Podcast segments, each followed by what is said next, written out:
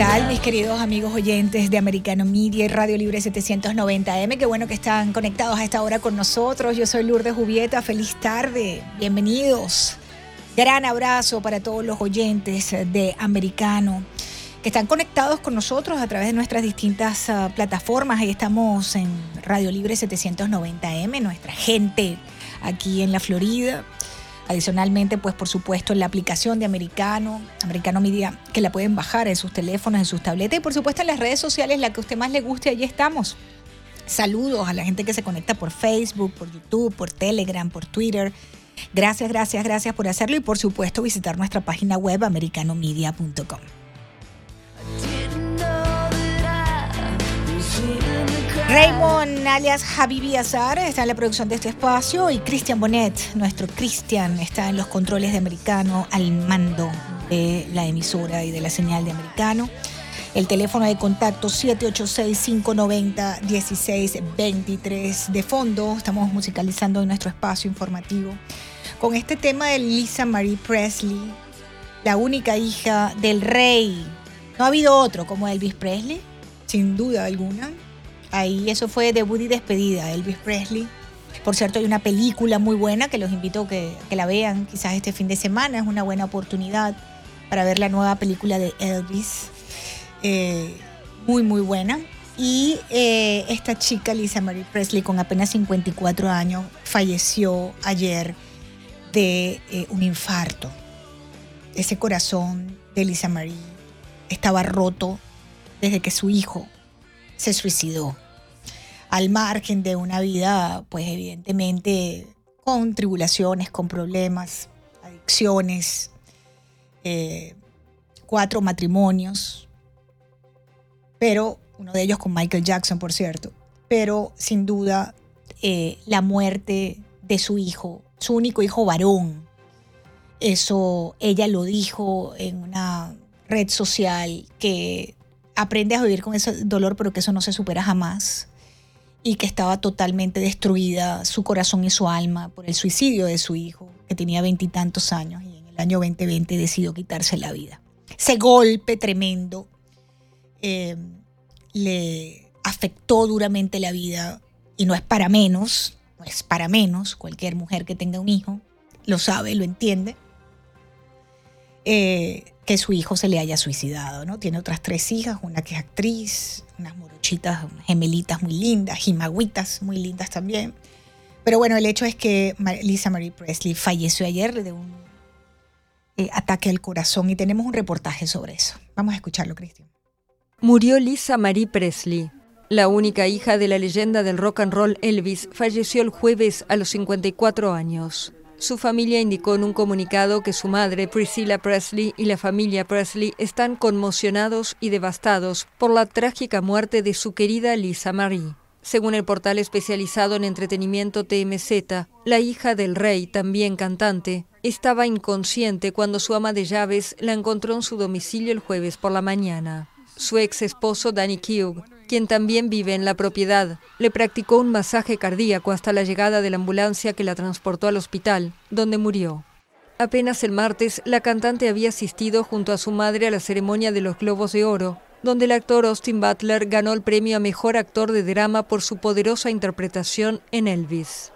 Presley, cantante y compositora, es madre de tres hijos. Estuvo casada con Nicolas Cage, Michael Jackson y Michael Lockwood. El anuncio de su muerte provocó una ola de reacciones de tristeza por parte de fanáticos y amigos de la cantante. Este reportaje tiene un error, no es madre de tres hijos, es madre de cuatro hijos. Tres niñas y el varón que se, que se suicidó en el año 2020 y por supuesto desde ahí su corazón partido.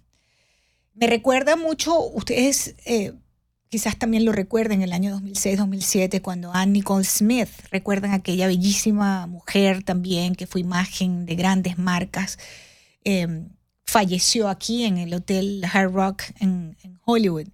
Su hijo varón, su hijo varón, se había muerto eh, de una sobredosis de drogas cuando ella dio a luz a una niñita que tuvo. Y él no soportó la muerte de su hijo tampoco y, y se murió también a Nicole Smith. Algo me, recordó mucho el caso de Anne Nicole Smith, el de la Samari Presley, esa superar ese duelo, eh, una vida además llena de dolor y de pérdidas, ¿no? El de, el de esta, esta joven Lisa Marie. Bien, avancemos, amigos oyentes, en la pauta informativa. Hoy vamos a estar hablando, por supuesto, sobre el gran tema, como son, como es el, los documentos eh, clasificados, hallados en la vivienda del, como dice mi compañera Isabel Cuervo, del ocupante de la sala eh, oval de la Casa Blanca.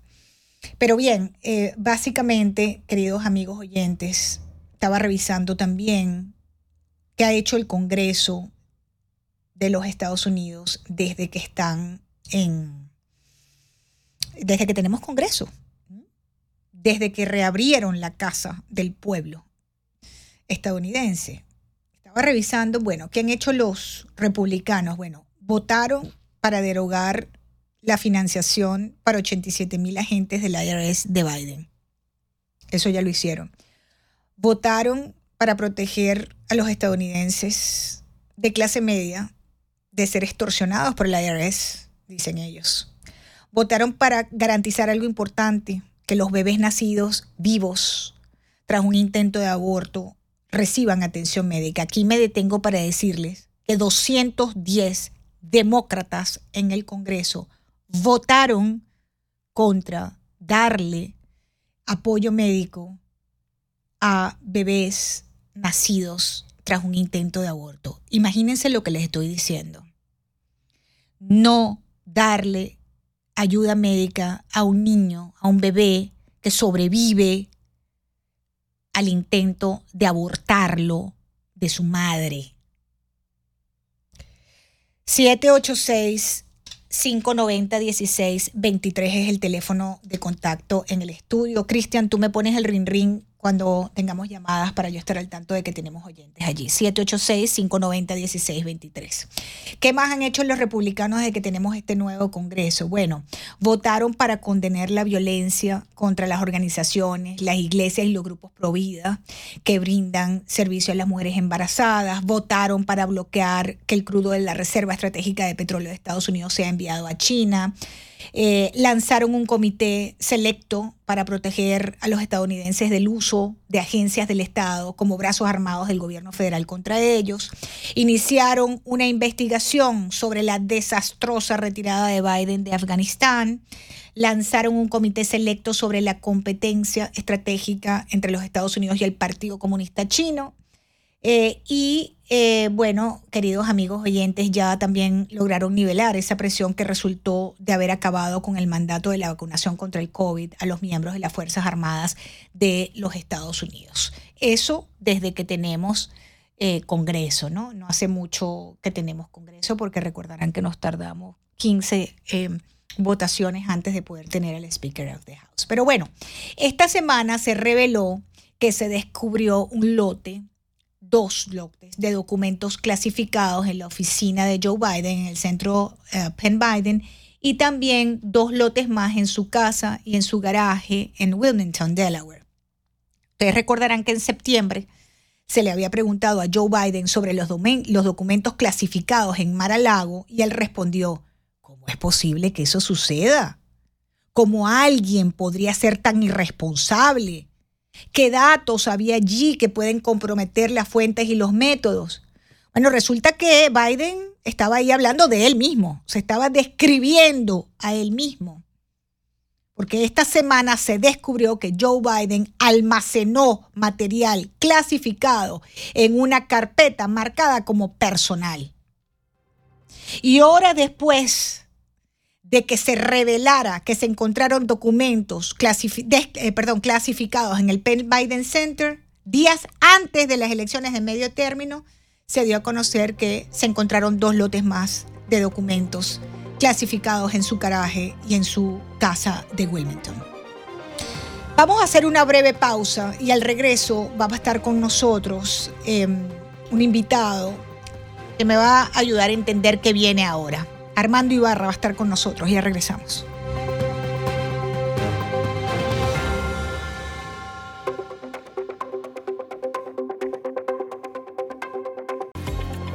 Gracias, queridos amigos oyentes, por continuar conectados con la señal de Americano Media y de Radio Libre 790M. Bienvenidos los que hasta ahora se suman al programa. Yo soy Lourdes Jubieta, con ustedes, eh, pues llevando adelante este espacio de opinión, de entrevistas, de análisis y, por supuesto, la participación de todos ustedes por el 786-590-1623.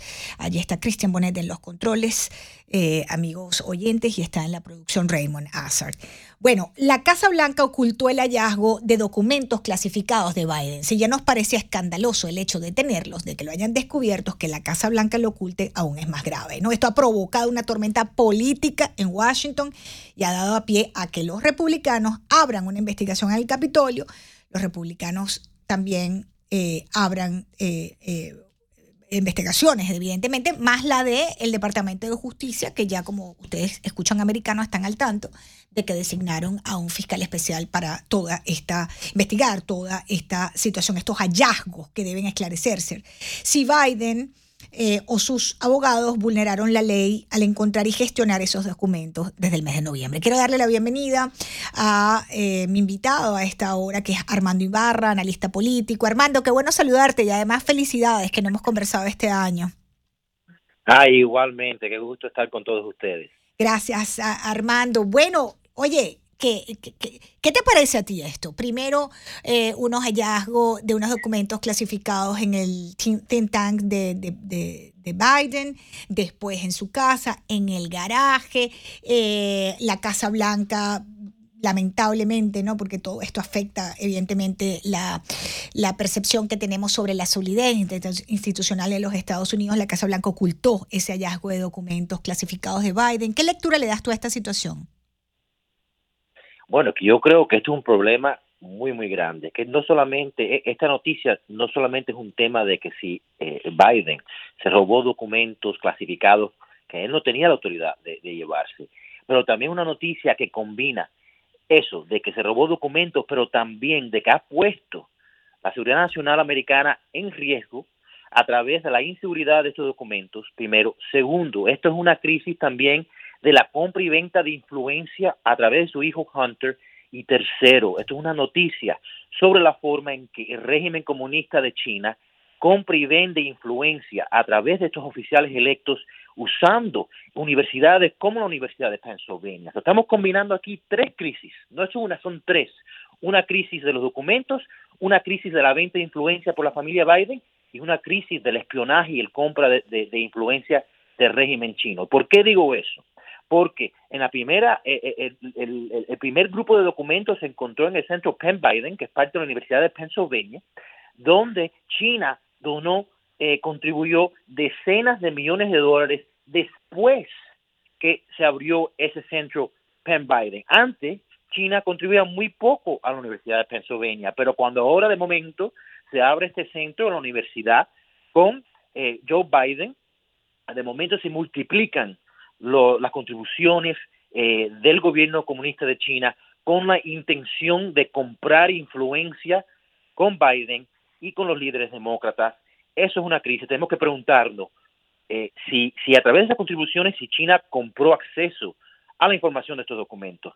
Segundo, eh, ya sabemos a través de los emails que se publicaron del hijo de Joe Biden, Hunter Biden, de que él compraba y vendía influencia dado a que su padre era vicepresidente.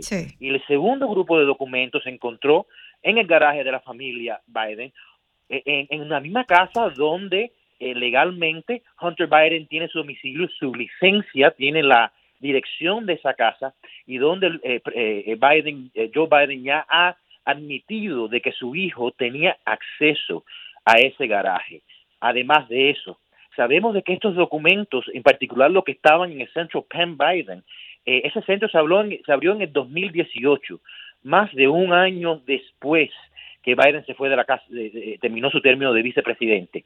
¿Qué significa eso? Significa de que Biden sabía de estos documentos. Estos documentos se movieron por lo menos dos o tres veces. Eh, eso significa de que ellos sabían que estaban aquí. Eh, eh, y yo creo que estamos viendo aquí es una crisis que, que, que, no solamente de que si fueron inseguros en la forma que manejaron estos documentos, esto es una crisis de la venta de influencia, de la venta de los intereses americanos a quien pudiera pagarle más dinero a Hunter Biden. Creo que eh, esta investigación no solamente va a ser sobre si los documentos fueron eh, manejados de una forma correcta, pero va a ser también una investigación sobre qué rol tuvo Hunter Biden en las políticas de su padre y si Hunter Biden tuvo acceso a estos documentos, cuáles son los detalles de la venta de influencia por, por, Hunter Biden, el hijo del presidente Joe Biden. Y aquí todos los caminos parecieran que llevaran a Hunter Biden, eh, porque evidentemente que supiera, ¿no? Pero también hay algo aquí, un detalle. ¿Quiénes tuvieron acceso a esos documentos? ¿Qué ojos vieron esos documentos? ¿Y por qué? Yo creo que ahí hay un tema, ¿no? ¿Por qué el que lo tuvo acceso, lo tuvo? ¿A cambio de qué? ¿Buscando qué? Exactamente, y también tenemos que ver, yo creo que no hemos terminado de descubrir eh, documentos eh, eh, clasificados en manos de la familia Biden. creo que vamos a, vamos a descubrir más documentos en otras localidades. Es posible que, que, la familia Biden se haya robado documentos, que lo haya regado en, en múltiples localidades y oficinas a través de Washington Ah, o, en el país. Algo muy preocupante. Estamos hablando, por ejemplo, de que entre los documentos que se encontraron en el centro Penn Biden eran documentos que tenían que ver con Ucrania. Sí, Ucrania y China, que tú lo acabas de mencionar. En Ucrania, Hunter Biden tenía clientes de, de, cual parte él, él eh, traficaba en influencia y ahora encuentran eh, documentos relacionados a Ucrania al cual él posiblemente tenía acceso. Eh, eso estamos viendo y, además encontraron documentos sobre secretos nacionales del Reino Unido. Uno de nuestros aliados más importantes, un aliado, por ejemplo, que tiene presencia en el Pacífico, que tiene submarinos nucleares, etcétera, tenemos que eh, preguntarnos sobre qué, qué secretos sobre nuestro aliado eh, en el Reino Unido compartió la familia Biden quizás con, nuestros enemigos en China. ¿Tú confías en esta investigación que está llevando adelante el Departamento de Justicia con este fiscal especial que ha sido nombrado?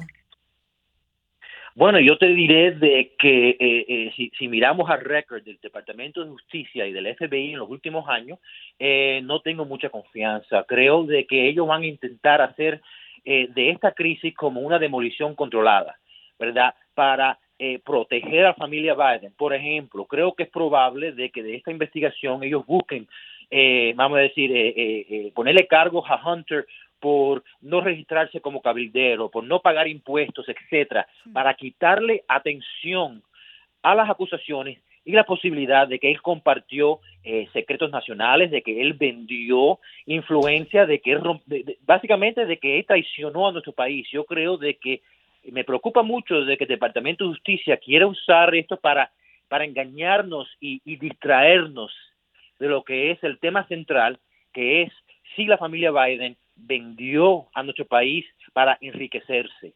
Y yo creo que la, nuestra atención debemos mantenerlo muy, eh, muy eh, enfocado en, en ese tema que es la venta de nuestros intereses, la venta de influencia por la familia Biden. Ahora, una, una pregunta adicional, eh, Armando Ibarra. Eh, en el Congreso también abrieron ya eh, una investigación a la familia Biden, ¿no?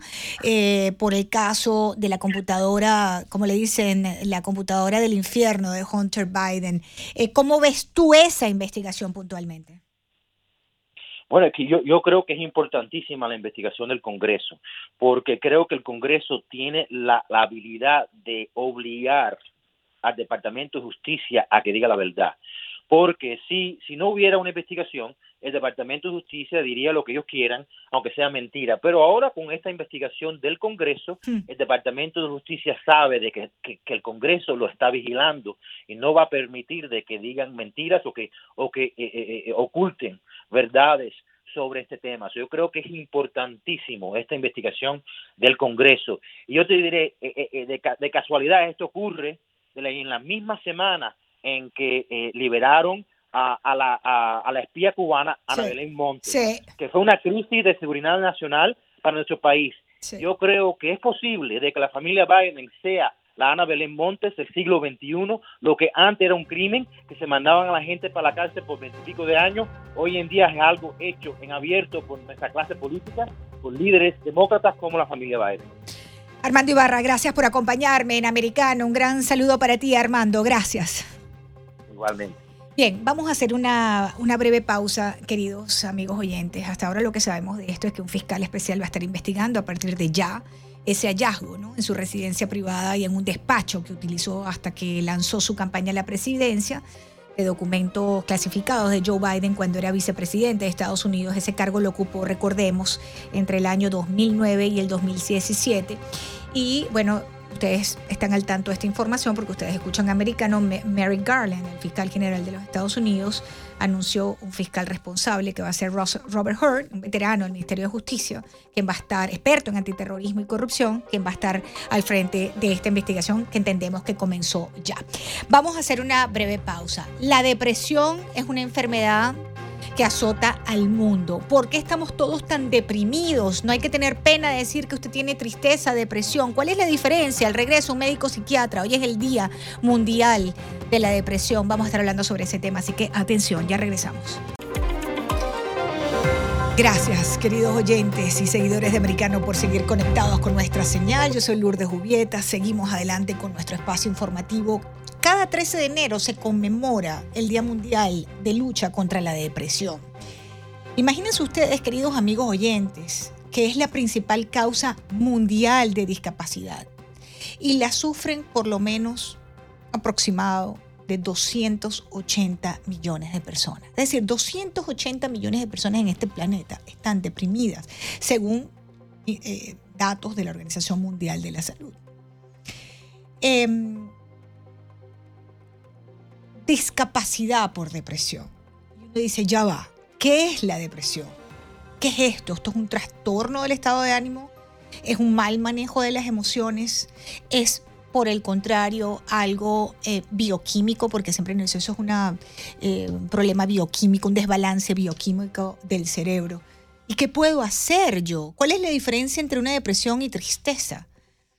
Por ejemplo, Lisa Marie Presley muere ayer con 54 años y dicen que estaba batallando una depresión tras el, eh, el suicidio de su hijo, ¿no? Si hay un motivo para estar deprimido, imagínense, ¿no? Eh, tenía el corazón roto, literalmente, Lisa Marie Presley. Y como nos estamos viendo ahora también este escándalo que hay eh, mundial con el caso de Shakira, la cantante, en otra dimensión de otro problema emocional, quizás de un duelo mal manejado por la ruptura de una pareja, Em, también se habla de que estaría deprimida, aunque está facturando, como dice ella misma. La verdad no entiendo nada, no entiendo nada. Em, y por eso hemos invitado a nuestro próximo invitado, que es el doctor Ernesto Cedillo. El doctor Ernesto Cedillo es médico psiquiatra. Quiero darle la bienvenida americano, doctor. Le saluda Lourdes Jubieta desde Miami. Hola Lourdes, ¿qué tal? Mucho gusto. Gracias por la invitación. Gracias a usted, doctor. Le agradezco muchísimo. Y quisiera comenzar con este tema de qué es la depresión, porque estamos confundidos incluso con el concepto, doctor. Claro que sí. Sí, muchas veces se complica mucho, eh, bueno, lo que hay en, el Internet o, cuestiones por el estilo. La depresión es, eh, no es más que nada que es una enfermedad. La depresión es una enfermedad como si fuera, por ejemplo, la hipertensión o la diabetes. Eh, hay que diferenciar primeramente la tristeza de la depresión. Exacto. Siempre hay que partir desde ahí, porque cuando uno eh, se encuentra bajoneado por alguna circunstancia, uno dice es que estoy bien depre, ¿no? Y es que así no es. La tristeza no nos puede durar más de uno o dos días, se nos quita, ¿no? En la tristeza nosotros no sentimos que nuestra autoestima está abajo, no sentimos que no valemos nada. En la tristeza no pasa que se nos va el sueño. En la tristeza podemos comer bien. De hecho, no pasa, no, se nos altera ningún patrón de alimentación, ¿no? No hay ningún desbalance bioquímico a, nivel de, los neurotransmisores en el cerebro. Y en la depresión, sí, en la depresión se nos da el hambre, se nos da el sueño, se nos da la energía. Se nos, ¿Por qué? Porque hay un desbalance principalmente de la noradrenalina y de la serotonina. La depresión eh, principalmente está determinada por varias circunstancias. Hay varios estresores, entre ellos puede ser el cambiarse de residencia, el mudarse, el emigrar a un país, también está asociada a adaptación, ¿no? Se dice que la crisis, la palabra crisis no es más que una adaptación, un cambio. Okay. Y si hay algo que es constante en la vida, es el cambio. Absolutamente. cambios. O sea, mi, mi poca pues, capacidad para adaptarme al cambio me puede, se puede decantar en una depresión. Así es, así es. Y los cambios, eso como usted dice, inmigrar, este, una pérdida de un familiar, la pérdida de un amor, todo eso puede desencadenar en una depresión. Así es, si nosotros o si la, si la persona que se deprime no tiene recursos psicológicos eh, en psiquiatría tenemos varios, varias clasificaciones, que a mí no me gustan las clasificaciones, pero nos orientan, llegan a orientar eh, de los mecanismos de defensa de cada persona, los mecanismos psicológicos de defensa. Hay psicológicos de defensa inmaduros, o sea, primitivos, que son los más, los que menos nos benefician, ¿no? Como la violencia, como el engañar, ese tipo de circunstancias. Después vienen los neuróticos, que son los inmaduros, que es el chantaje, que es el llanto, que es eh, cuestiones que nos a nosotros las a nosotras las personas nos remontan a la infancia, ¿no? Y están los mecanismos de defensa maduros. Por ejemplo, a mí se me muere un, un hijo con cáncer, en el caso de que tuviera hijos, porque no tengo, pero supongamos que desafortunadamente se muere mi hijo de cáncer y yo, en vez de, no sé, criticar el sistema o deprimirme, utilizo mis mecanismos de defensa maduros, si el caso que yo los tuviera, haciendo una fundación en donde yo pueda detectar o darle oportunidad a mucha gente de detectar el cáncer oportunamente para que no haya muertes por cáncer. Sí. O el humor, el humor es un mecanismo de defensa maduro, ¿no? Nos tomamos, no nos tomamos la vida tan en serio. Ahora, de acuerdo a esos mecanismos. Claro, es fácil decirlo, ¿no? Es fácil decirlo. Y, y, pensando, por ejemplo, en el caso de Lisa Marie Presley, que su hijo se suicidó con 26 años, ella decía en una declaración que su corazón y su alma estaba roto y que no había forma de remediar eso y estaba evidentemente en una depresión profunda por una pérdida de esa magnitud, ¿no? No, no, yo creo que no todo el mundo gestiona bien los duelos, doctor. Exactamente, exactamente, sí se dice fácil. Eh, por eso las clasificaciones no me gustan, porque pues, claro. sí se, ve padre, ¿no? Y todo, pero pues ya en la vida real, sí. pues es diferente. Dígame algo, doctor. lo que dices, ¿no? De, Shakira. Sí, sí, Shakira, bueno, yo no, yo no soy psicólogo ni mucho menos, pero, pero por supuesto todos hemos pasado por rupturas amorosas, ¿no? Y este, si has vivido un poquito, te ha tocado, aunque sea una ruptura amorosa, y eh, eh, por supuesto es un impacto, pero es un duelo que, que, hay que saberlo elaborar y cuando ya te pones esos niveles, pues evidentemente necesitarías terapia, pienso yo. Pero ¿cuáles son los síntomas que indicarían que una persona puede estar eh, entrando en una depresión, doctor? Vale, sencillo. Vamos a manejar el lenguaje sencillo para que las personas lo puedan entender. Lo principal, así, lo más básico es empiezo a dormir mal. Me duermo tarde, no me da sueño. O, por ejemplo, si yo entro a las 7 de la mañana a trabajar o a las 8, oportunamente siempre me levanto a las 6, pero ahora cuando empiezo a deprimirme, me empiezo a levantar a las cuatro y media. O sea, empiezo a sueño. precoces.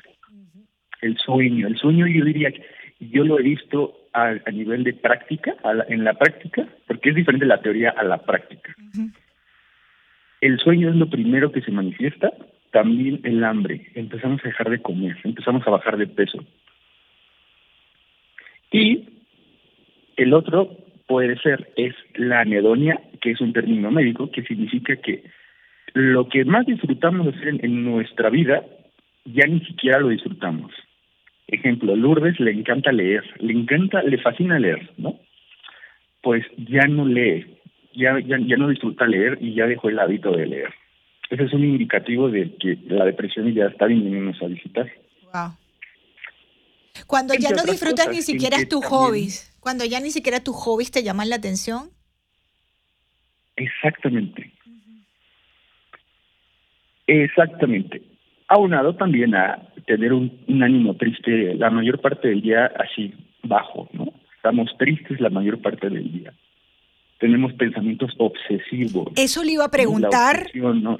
Eso le iba a preguntar, me perdona, aquí le está preguntando por las redes sociales un oyente, los pensamientos repetitivos, no dejas de pensar en esa persona, en el caso de que sea una pérdida. Eh, no, no puedes parar de pensar en esa persona, esos pensamientos repetitivos. Exactamente, uno de, uno de los síntomas también pivote son los pensamientos obsesivos.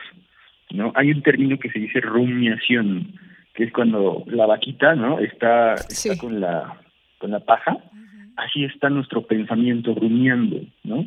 El que yo debía haber hecho esto, por qué hice esto, todo por eso ya me dejó, o yo lo dejé, o fui infiel, o me fueron infiel, cosas por el estilo. Qué, interesante, eh, doctor, porque, em, bueno, la vida pasamos por una serie de procesos, ¿no? Que en definitiva vale la pena vivirla, pero hay que, hay que también superarlos, ¿no? Hay gente que no logra superar esa depresión, hay personas que no, no, logran elaborar, eh, em, digamos, em, esas pérdidas, ya sea la pérdida amorosa, caso que nos mencionamos hoy porque es noticia mundial el caso de Shakira, o eh, el caso de la muerte de Lisa Marie Presley. ¿Es posible morir de depresión?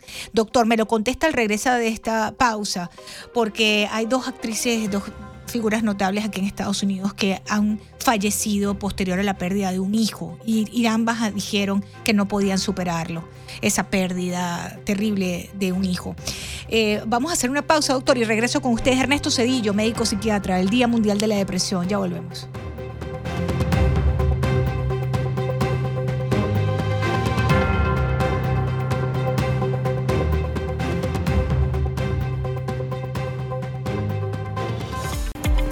Continuamos, queridos amigos oyentes. Gracias por estar en Sintonía Americano Media, Radio Libre 790 AM. Dice Shakira en su canción que las, una frase que me llamó mucho la atención, que las mujeres ya no lloran, las mujeres facturan. Les hago un paréntesis, hoy se juega el Mega Million, hay más de 1.350 millones de dólares allí, así que si tiene un dolarito está deprimida, la suerte es loca y a cualquiera le toca. No sé si el dinero es un doctor Ernesto Cedillo, un aliviador de la depresión, como dice Shakira o qué puede aliviar la depresión más allá de lo que estamos conversando, ¿no? Una tristeza profunda, etcétera. ¿Qué papel juega el dinero aquí? Claro que sí. eh, sí, sí hay, bueno, realmente sí hay un factor, digamos que el dinero puede ser así como también tener eh, salud médica, o sea, salud fisiológica, no mental. En este caso estamos hablando de la salud, ¿no? Sí. Eh, como algún otro recurso. Al final de cuentas, el dinero es un recurso necesario para la subsistencia de cada persona. Y sí es importante.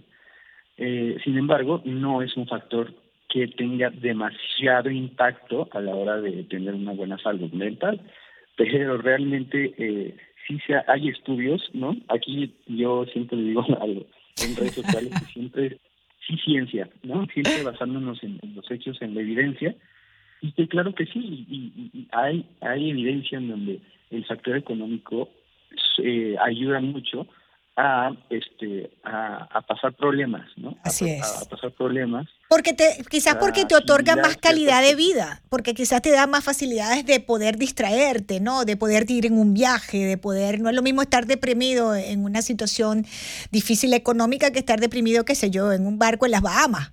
No sé, pienso. Eh, tienes como factor de distracción, me refiero, ¿no? Exactamente, o sea, sí te puede ayudar a distraer. Sin embargo, eh, como, como decía hace rato, el dinero no realmente, porque te lo digo porque he tenido varios, eh, he visto varias personas con mucho dinero que realmente les pasa lo mismo que a personas que no tienen tanto dinero o que no tienen mucho y que no tienen nada de dinero. Ahí tenemos a Lisa Marie Presley, mucho dinero, mucha fama, pero su hijo se suicidó y a eso no hay ni dinero ni fama que, le que te enmiende ese corazón partido, ese corazón roto, ¿no? esa depresión profunda por la pérdida de un hijo por suicidio. Ahora, doctor, ¿cómo ayudamos a una persona que está deprimida? Y otra pregunta que le hacen por las redes, eh, ¿hay depresión sin pérdida? Hay gente que está deprimida porque es depresiva, sin haber tenido pérdida ni un evento, eh, eh, digamos, magnánimo en su vida que le haya causado la depresión. Claro, o sea, sin, sin ningún motivo que haya precipitado la depresión, ¿no? Sí. Sí, sí, sí hay depresión, se, se llama depresión endógena. Esa depresión endógena puede estar producida por, eh, uno, por cuestiones genéticas, eh, puede estar desencadenada también, por ejemplo, si la persona en, a temprana edad inició a consumir sustancias, por ejemplo, ilegales, ¿no? Sí las sustancias, el consumo de drogas sí está relacionado a trastornos depresivos a largo plazo y a mediano también. Interesante. Y consumo de último, enfermedades médicas. Las enfermedades médicas como la diabetes, artritis reumatoide, lupus, todas las inmunitarias causan depresión. Wow. Ahora fíjese que mucha gente ante una depresión recurre al alcohol y dice, no, no, no, yo me voy a tomar esto porque con esto se me olvida. ¿Eso, eso está bien? Eh, no, de hecho es lo, es lo, es el alcohol no es nuestro aliado a la hora de estar deprimidos y ansiosos. No es un aliado el alcohol, definitivamente, porque es un depresor del sistema nervioso. Al principio nos puede estar haciendo o, relajarnos los las primeras horas, pero posteriormente nos va a dar un bajón. ¿Por qué? Porque es como si estuviéramos vaciando todos nuestros neurotransmisores que nos ayudan a tener un balance emocional, o sea, o sea hablando bioquímicamente. ¿Cómo, ¿Cómo ayudamos a una persona que esté deprimida? Tenemos un familiar al lado que todo es, este, bueno, indicios de que tiene, de que está deprimida y no reconoce que está deprimida, ¿no? Además, que ese es otro problema. Em, ¿Cómo lo ayudamos? Ah, muy buena pregunta. Lo primero que uno puede hacer para ayudar a una persona con depresión, un familiar, un amigo, etcétera, es eh, no ponernos no hablar desde, nuestra postura, el ya levántate, el échale ganas, el mira, ya te la pasaste dormido todo el día, no sé qué, vete a hacer ejercicio, cuestiones que, que muchas veces se dicen, ¿no? Lo primero que tengo que hacer es como hablar con él, oye, ¿qué te pasa? No sé qué, ser empático. Cuando nosotros ya estamos detectando que la persona ya dejó de comer, ya bajó de peso, ya incluso su, su, su cuidado personal ya está descuidado, bueno, entonces podemos empezar a sugerirle, ¿no? A sugerirle ir primeramente, yo diría al psiquiatra ya directamente, porque cuando vamos al se puede ir al psicólogo, claro que sí, pero en cuestiones más leves, ya unas cuestiones más fuertes, ¿no?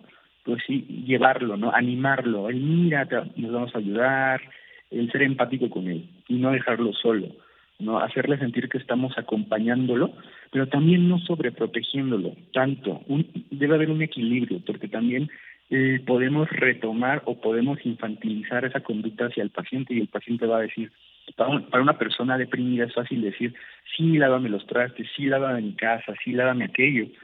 Por eso no es tampoco hay que sobreprotegerlo. Simplemente hay que hacerle saber que estamos con ellos, que están acompañados. Estamos en el Día Mundial de la Lucha contra la Depresión, queridos amigos oyentes. Según la Organización Mundial de la Salud, 280 millones de personas aproximadamente sufren de esta discapacidad. Em, estamos conversando con el doctor Ernesto Cedillo, médico psiquiatra, eh, que nos atiende a esta hora. Doctor, sus recomendaciones, porque fíjese, me escriben también los oyentes, ¿cuándo llegar a los medicamentos. Gente que dice, no puedo solo con esto, necesito una ayuda, un medicamento, algo que me, que me dé ganas de vivir. Claro que sí. Eh, la medicación es importante, está muy está, es, es un tema tabú todavía, la medicación, ¿no? Eh, no tanto en Estados Unidos, pero sí en México, en mi país, sí en otros, en, después en Latinoamérica sí está todavía muy con tabú. Sí. Eh, pero ¿cuándo, ¿cuándo hacerlo? ¿Cuándo llegar a la medicación? Cuando ya nuestra vida está siendo afectada, nuestras principales áreas, la laboral, la sentimental, la social, ¿no?